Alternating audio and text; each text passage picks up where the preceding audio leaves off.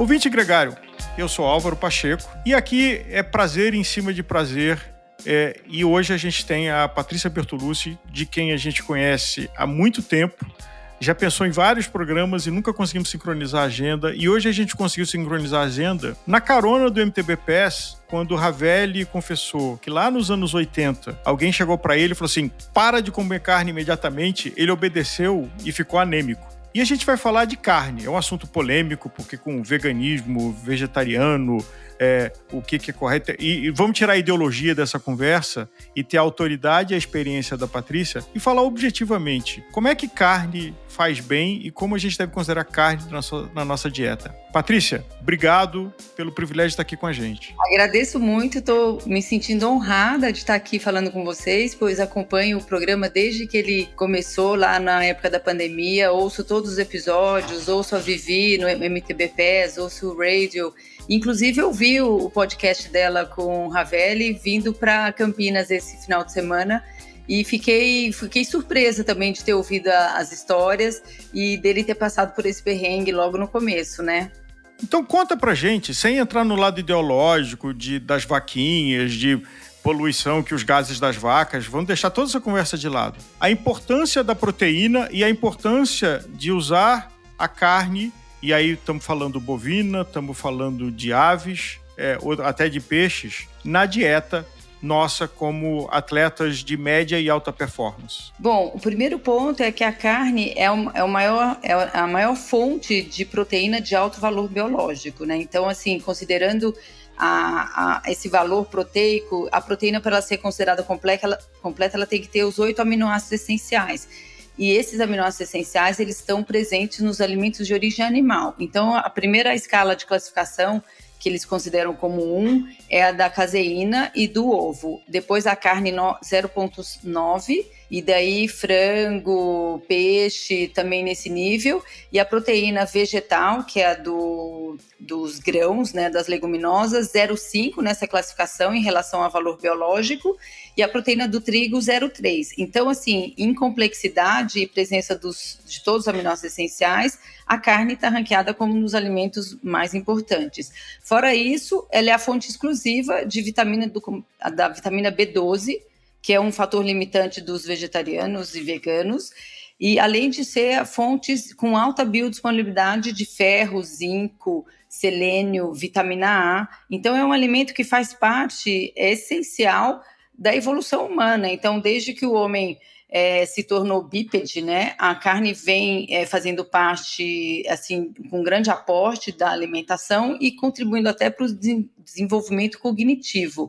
E nas últimas duas décadas começou a questionar essa, esse impacto da carne no ambiente e na saúde humana também, porque ela tem todas essas propriedades benéficas e deve fazer parte de uma forma equilibrada da dieta, da, principalmente dos grupos mais vulneráveis que podem ter problemas em relação a, a deficiências.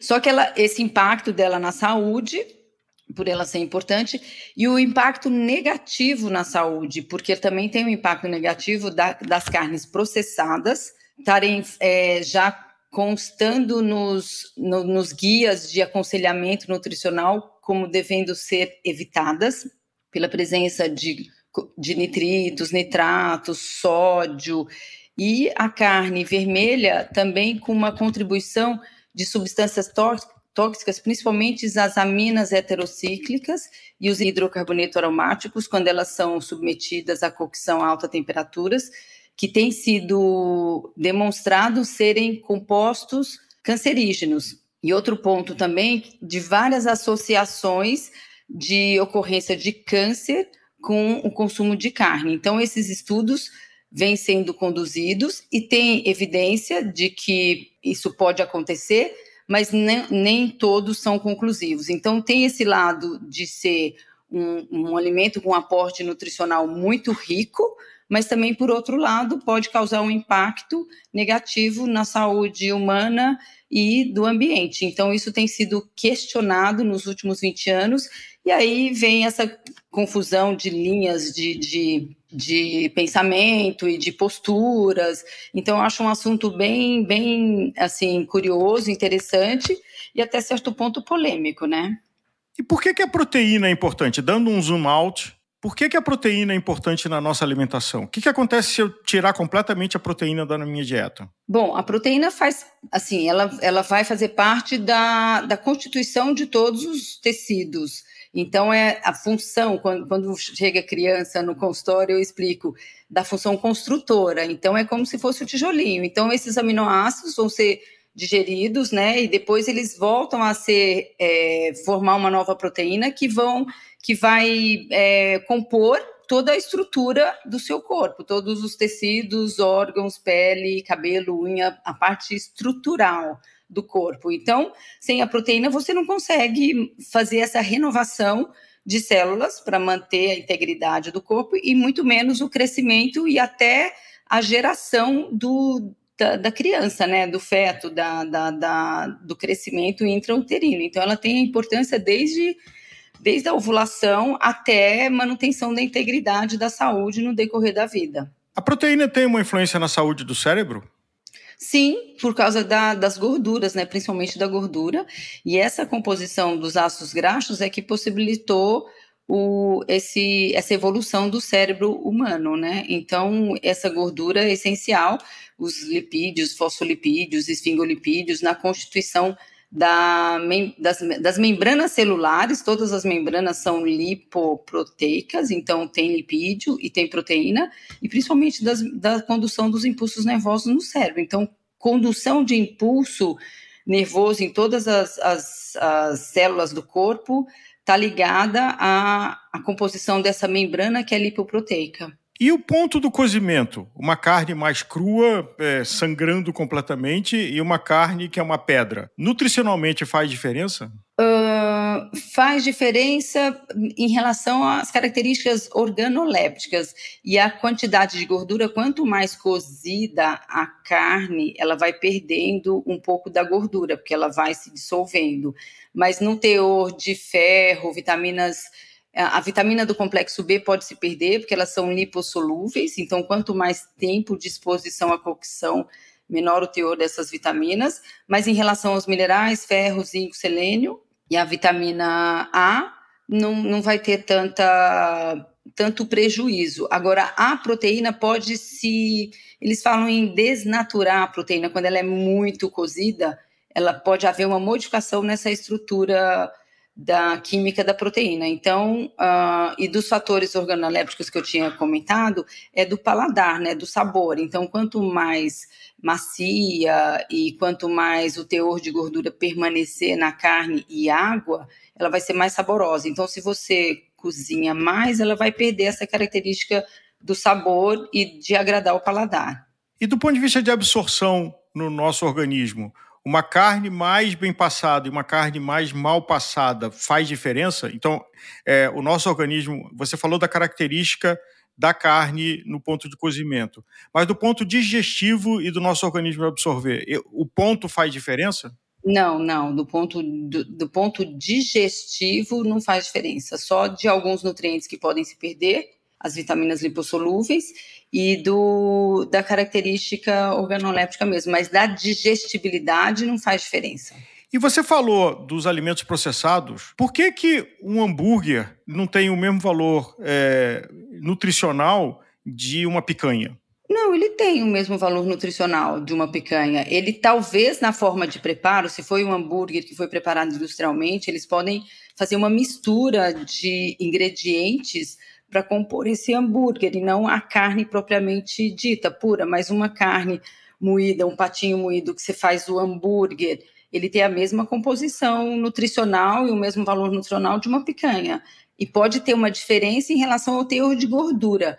E essa diferença no teor de gordura pode variar dos cortes de carne e pode variar da forma que o animal foi alimentado, se foi de grãos ou se foi de de pasto, então ele vai ter uma qualidade nutricional melhor se ele foi alimentado no pasto, mas se ele foi alimentado com grãos, vai haver essa mudança na composição dos ácidos graxos. Nessa característica, e aí a gente esbarra numa linha aqui ideológica e a gente precisa tomar cuidado, a forma como que esse animal foi abatido faz diferença no valor nutricional? Então, é, e essa é uma crítica que tem uma ideologia, não vamos entrar nela, mas a forma como que esse animal foi abatido, seja ele um boi, uma galinha ou um peixe, muda a característica? É, o que é colocado sobre o prejuízo da carne também é a presença de componentes tóxicos, né? Então, quando um animal vai, vai para o abate, ele sofre uma descarga muito grande de adrenalina, cortisol e produz toxinas que podem impactar a carne. Mas eu não, eu não li nada a respeito disso e eu não saberia te dizer se essa toxina tem um grau de toxicidade para nós, seres humanos, que vamos consumir essa carne. Mas a gente sabe que existem essas aminas heterocíclicas que, eu falei, os hidrocarbonetos aromáticos que são formados com cozimentos a alta temperatura, quando a carne queima, principalmente no churrasco, e também tem contaminantes do, do ambiente que ela foi criada, que pode ser os hormônios ou os uh, antibióticos que podem estar presentes na, na carne e prejudicar não o valor nutricional, mas trazer toxinas junto com esses nutrientes. E ser uma coisa que poderia, em algum grau de excesso, ser prejudicial, porque o nosso corpo ele tem a capacidade de se defender dessas toxinas do ambiente. Então, a gente tem o fígado que faz o processo de detox, e todas as toxinas que você tem em contato no dia a dia, o seu fígado se encarrega de eliminar. Agora, quando a quantidade, a, a exposição, essas toxinas são maiores do que sua capacidade de detoxicar e se defender, isso passa a ser uma coisa prejudicial para o organismo. Então, no equilíbrio de uma ingestão moderada, o que, que eles dizem que seria uma ingestão moderada e que acaba oferecendo essa quantidade de nutrientes essenciais que a carne fornece, de 40 a 70 gramas para homem e de 25 a 40 gramas para mulher. Então, se você pegar essa quantidade e dividir pelo número de dias e a gente considerar 50 gramas por dia, vamos dizer assim, os uhum. sete dias da semana nos daria a necessidade de 350 gramas de carne. Se você dividir em duas ingestões, de 200 a 170 gramas, você poderia comer carne duas vezes por semana e ter a garantia desses nutrientes atendidos, que seria o ferro, o zinco, o selênio, e que são esses nutrientes essenciais que a gente necessita né, para manter uma boa saúde e a maior fonte e, o, o, e a maior disponibilidade a gente encontra na carne. E falando de gorduras e carne, tem alguma gordura da carne que seja boa? Que porque o sabor é fantástico. Tem, porque dependendo de como ela foi alimentada, ela vai ter todas as, as classes, né? Tem a gordura saturada, a poliinsaturada e pode chegar até ter, ter também os ômegas, o ômega 3 principalmente, que é composto de dois ácidos ácidos importantes, que é o EPA e o DHA. A maior fonte são os peixes mas pode haver essa quantidade na carne também. E aí, dependendo de, de como ela foi, esse animal foi alimentado, pode ter uma proporção maior ou menor de gordura poliinsaturada, que é uma gordura boa, mas também tem a gordura saturada, que é tida como uma gordura ruim e é desaconselhada a ingerir, né? Então, todas as guias nutricionais indicam para não comer gordura saturada em excesso, mas é uma gordura que tem um, uma função no nosso organismo. A gordura tem uma função benéfica, então ela tem fontes de vitaminas lipossolúveis, ela faz parte das membranas aí da, da, da membrana lipossolúvel da célula, condução de impulsos nervosos. Então, a gordura, mesmo a que é considerada ruim, a saturada, tem a sua função benéfica também. Então, existe uma crença de que a gordura animal é ruim, mas é ruim se ela for ingerida em excesso, porque é necessário também para você ter um equilíbrio nutricional. Mas como é que eu escolho no prato a caracter... e, e identifico a categoria de uma gordura? Não dá para identificar. Você pode identificar os cortes mais gordos e mais magros, né? Então, da carne e a, e a gordura visível. Então, a, a, nossa instrução é ah, eliminar a gordura visível. Então, se você vai comer um pedaço de carne e tem aquela gordurinha externa, é bom que você tire aquilo, mas não tem como você tirar a gordura que está intrínseca na fibra, e mesmo porque os cortes mais, que têm mais gordura vão ser mais macios e palatáveis, e não dá para você escolher não comer aquela gordura. Você vai ter ali gordura saturada, poliinsaturada, os ômegas, mas numa, num grau de, de escala diminuindo. É, tem uma proporção maior da gordura saturada. Então é o excesso, você não deve comer o excesso dessa gordura, mas alguma gordura dá uhum. para ser ingerida sim. E dos tipos de carne, vermelha, branco e de é, peixes? O que vai diferir são a,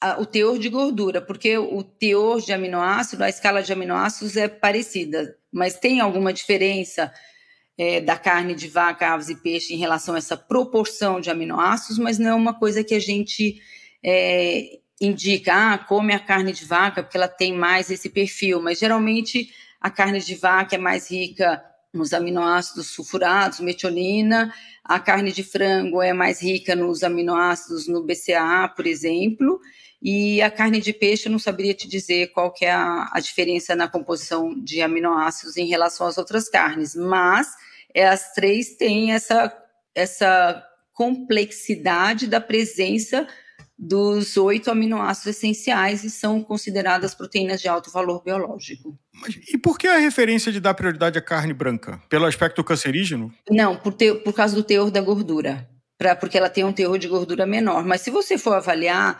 a, por exemplo, você vai falar a carne de frango é, é melhor do que vaca. Não necessariamente, porque o frango vai ter gordura também na pele e uhum. dependendo do corte que você escolhe, a coxa vai ter também um teor alto de gordura que pode se assimilar ao teor de gordura de um corte de carne que é mais gordo, por exemplo, de uma picanha. Então, é, essa essa distinção se dá pelo teor de gordura. Então, na classificação, a carne de vaca, teoricamente, pode ter entre é, 25% e 40% de gordura, a de frango vai ter menos, e a de peixe menos ainda. Então é pelo teor da gordura. E crustáceos? Camarão, lagosta? O valor biológico é parecido e também interfere a, questão da, da, da, do teor de gordura, que vai ter um pouquinho mais, né? O camarão tem um pouco mais, mas a lagosta não. A lagosta é uma carne magra. Existe algum jeito saudável de comer feijoada?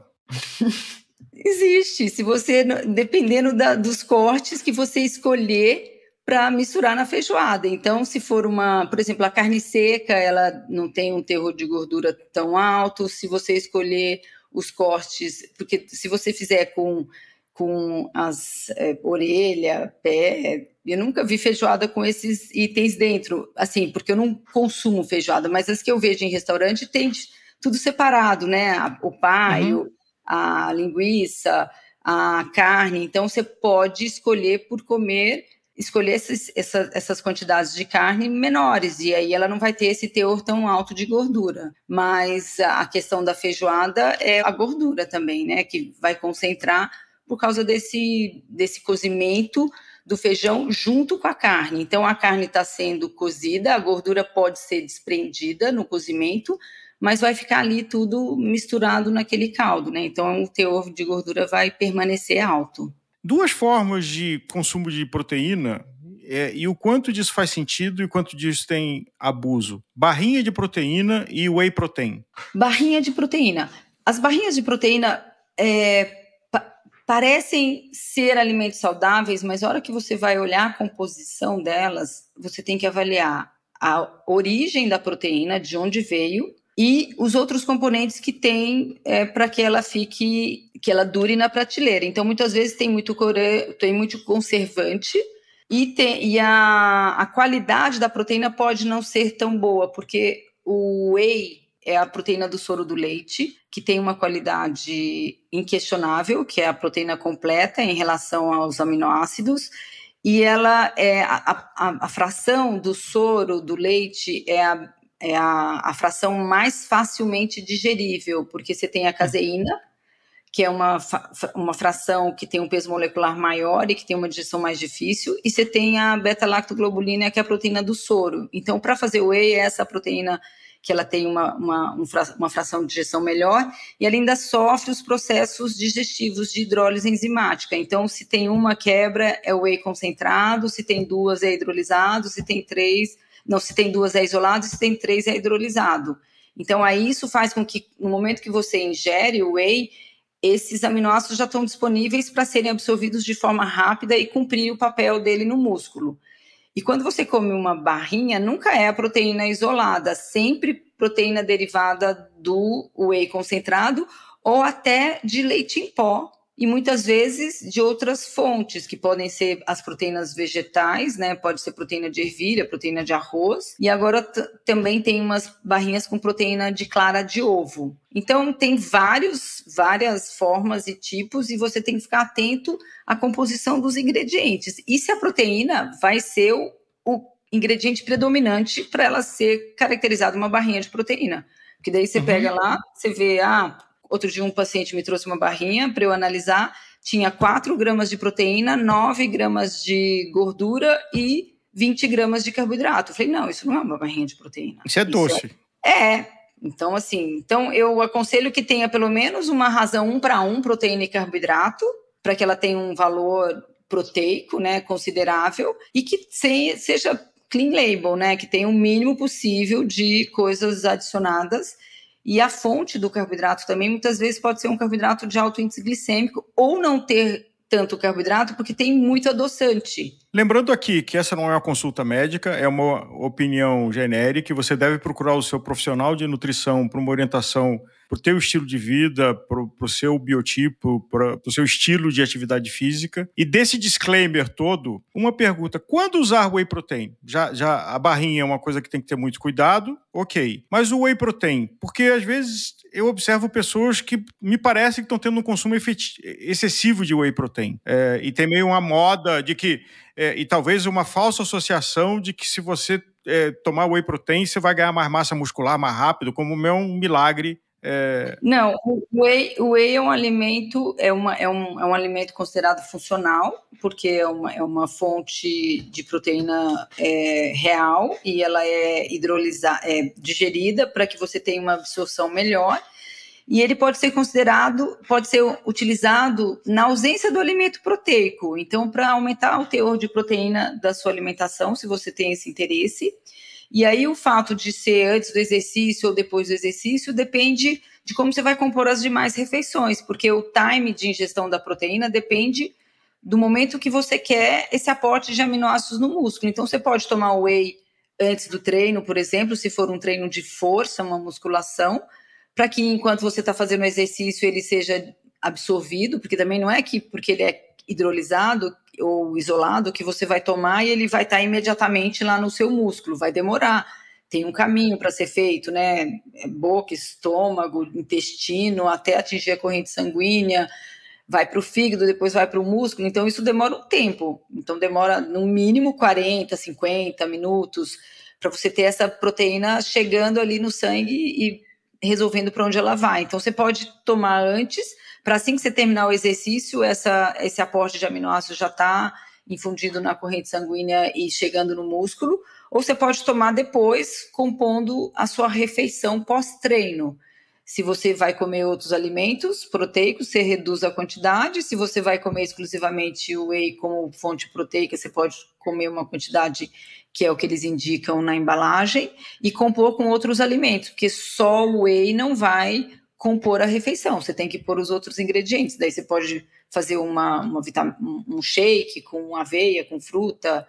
Agora, eu não aconselho tomar whey com leite, porque se ele tem toda uma tecnologia que vai fazer essa proteína estar disponível da forma mais rápida, você vai colocar o leitão lá grosso para você ter que digerir ainda essas proteínas. Então. Sim é melhor para você aproveitar toda a tecnologia que está por trás, ingerir com, com um alimento que não seja o leite de vaca. Mas se, se a pessoa quer e gosta, tudo bem, pode tomar com leite, mas vai tirar essa essa especificidade do, do, da proteína do, do whey. Agora, só aprofundando no whey, de forma genérica, de novo, estamos falando aqui que tudo depende e que é importante você consultar seu profissional de nutrição e de saúde. Mas alguém que vai fazer um trotezinho de 5 quilômetros, ou vai para academia para fazer uma série que ou você fica de fofoca ali, ou você está ouvindo a música para desestressar, é necessário uma suplementação com, com whey? Não é necessário se ela tiver esse aporte proteico na alimentação. Então, se ela tiver uma refeição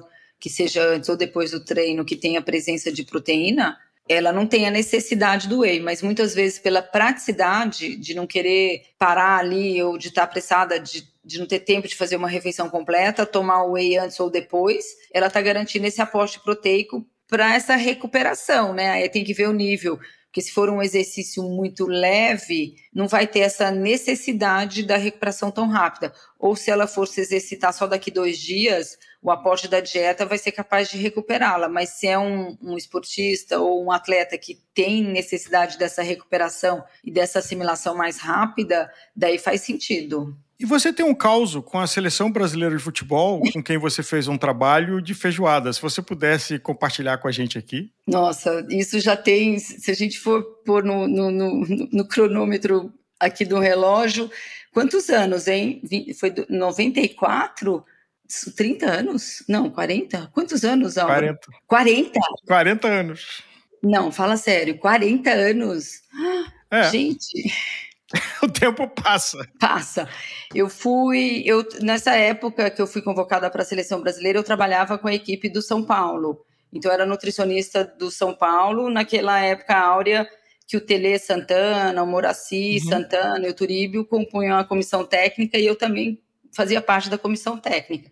E no São Paulo a gente eu introduzi os suplementos, né, os aminoácidos, o carboidrato em pó durante os jogos e treinos. Então, foi possível realizar um trabalho nutricional bem inovador naquela época, que fez com que os jogadores ganhassem, não só por isso, mas também pelo trabalho em conjunto da equipe, ganhasse uma performance esportiva diferenciada e que favorecia a, o desempenho deles no jogo e o resultado, consequentemente. Então, esse trabalho de nutrição começou a ser destacado, então é, eu dava entrevista para jornais, revistas, falando a respeito, e, e, bem na ocasião eles estavam compondo a comissão é, técnica para a Copa de 94, e aí eu recebi uma convocação da seleção é, de futebol para compor essa equipe. Daí, óbvio, aceitei, né? Eu tinha 27 anos na época. Então não fa... Não, Álvaro, então são 30. Porque o senhor tem 51. É, pelo amor de Deus. Vamos acertar quanto? 30 anos. Eu, eu tinha 27 e hoje eu tenho 58, então 31, vai. E aí eu mais que rapidamente aceitei, porque era um sonho, né, para fazer parte da comissão técnica da seleção. E fui para a Granja Comari. Granja Comari, lá em Teresópolis. Daí, chegando lá, eu não fui muito bem recebida. Eles ah, o, assim que eu cheguei, o, tinham sete jogadores do São Paulo ou mais no elenco da seleção. Era o Zete, Miller, Palinha, Pintado, Moser, eu acho que estava, sei lá, Raí.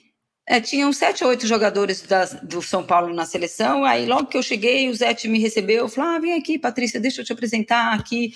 Esse é o doutor Fulano, esse é o Ciclano. Aí ele olhou para mim e falou assim: Olha, não pense que aqui você vai usar as perfumarias que você usa lá no São Paulo, porque aqui não vai ter nada disso. Eu falei: Ah, tá bom. Falei, ah, tá bom, então deixa, deixa eu. Vamos, é, então vamos, vamos ali, Zé, para você me mostrar como é que funciona a dinâmica do treino, porque no São Paulo eu pesava os jogadores antes e depois do treino para ver o grau de hidratação, determinava quanto de água eles tinham que beber, já punha o carboidrato lá na, na na caramanhola, dava umas cápsulas de aminoácido, via os exames, via se tinha deficiência de ferro, já calculava os suplementos. Então, assim, fazia tudo isso. E eu falei, ah, vamos lá no, no vestiário, vamos lá no campo, então, que eu quero ver como é que funciona a dinâmica de treinamento. Aí o, o, um, alguém lá falou, não, não, não, aqui no campo não é lugar de mulher, você pode se dirigir à cozinha. Eu falei, ah, tá bom, então, vamos lá para a cozinha, né?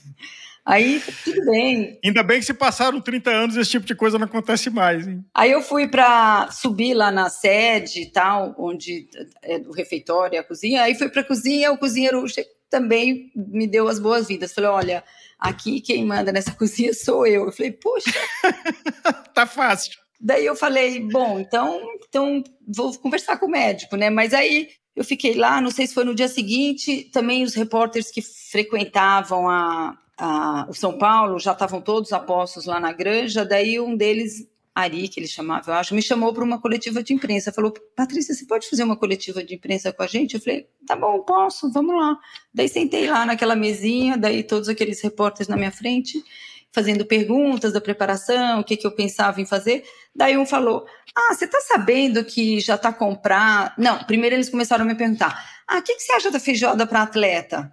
Ah, acho que é inapropriada, né? Porque por esses motivos, por causa de ser um alimento difícil de gestão, tem muita gordura.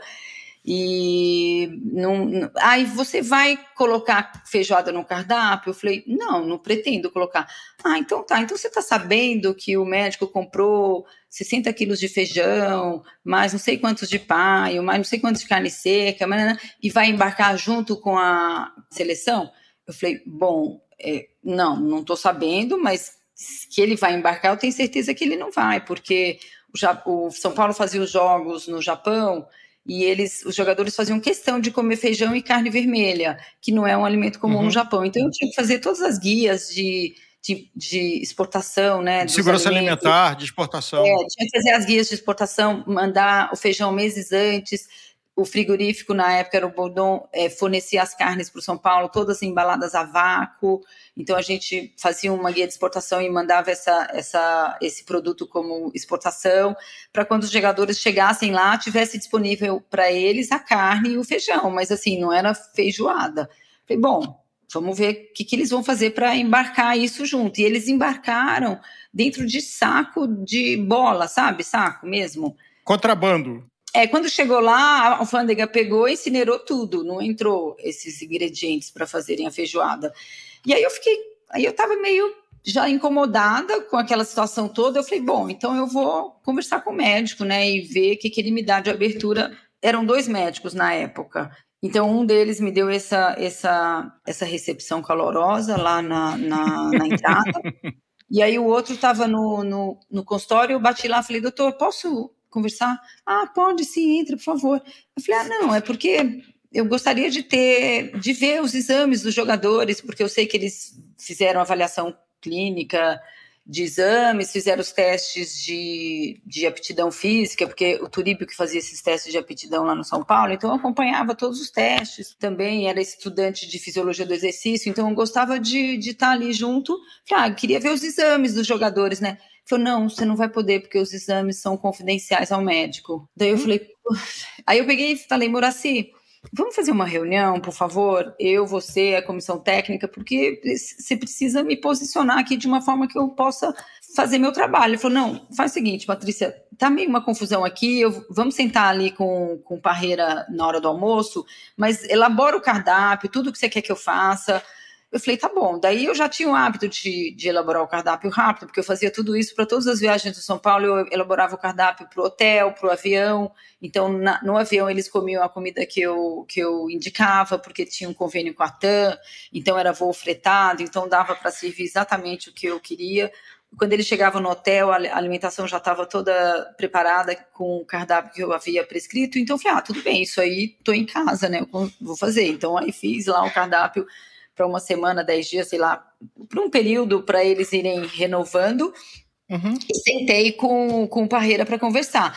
Eu falei: olha, não estou vendo condições da gente de desenvolver um trabalho, porque estou tendo essa resistência. Ele: não, Patrícia, desencana, não liga para isso não, faz seu cardápio e vamos com a gente, vai dar tudo certo. Eu falei, não, mas eu preciso ter uma função. Ele, não, mas olha, eu vim da Arábia, sei lá onde, que os jogadores comiam carneiro com a mão, assim, na hora de entrar pro para o jogo, no almoço. Eu falei, ah, tá, tá bom.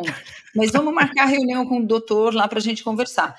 Marcou essa reunião, só que bem nesse dia estava chegando o Romário na concentração e teve um jogador que foi diagnosticado com hepatite e foi cortado, não lembro direito quem foi, mas teve uma coisa assim, que nesse dia lá na, na, na granja estava um alvoroço e uhum. não teve essa tal dessa reunião comigo. Daí eu já estava assim, passando mal, assim mesmo, sabe, me sentindo mal, porque todo lugar que eu ia eu era fritada. Daí eu falei, não. Aí tinha, o, tinha um irmão de um jogador que era meu conhecido, o Júnior, que ele morava em Niterói, ele era irmão do Leonardo, eu acho, e ele tinha me ligado, falou: oh, Patrícia, tô aqui perto, se você precisar de alguma coisa, conta comigo. Eu liguei para ele e falei: Júnior, eu tive dúvida, vem me buscar, por favor. Como assim? Não vem me buscar, que eu não quero ficar aqui, não, não vou ficar, não vou viajar com eles, não vou, não quero, não vou, não vou ficar, tô, tô me demitindo. Aí ele falou: Ah, tá bom. Aí ele me buscou e me levou pro aeroporto. E eu falei pro Moraci, eu falei, Moraci, tá aqui seu cardápio, tá tudo certo eu estou voltando para São Paulo e, e, nessas condições eu não, não, tem, não tem como eu ficar. Ele, não, tem certeza, pensa direito, vamos com a gente. Eu falei, não, não, não tem condição, não vou. Aí voltei, e, e nisso, quando eu cheguei no aeroporto, tinha um repórter, ele olhou para mim, ué, o que, que você está fazendo aqui? Falei, ah, não, eu me demiti, não deu. É, sem falar que no dia seguinte a minha coletiva de imprensa já tinha saído em todos os jornais, uhum. nutricionista, veta feijoada, é, comissão que arrasta de casa da nutrição. Então, assim, antes de eu sair, já tinha saído esses, essas notícias que eu não tinha visto. E aí, a hora que eu cheguei no aeroporto, eu falei para esse, esse repórter que eu tinha me demitido. Aí, no dia seguinte, mais uma bomba: nutricionista se demite por causa da feijoada. Aí virou uma confusão. Eu só queria chegar em São Paulo e me enfiar debaixo do, da cama, assim.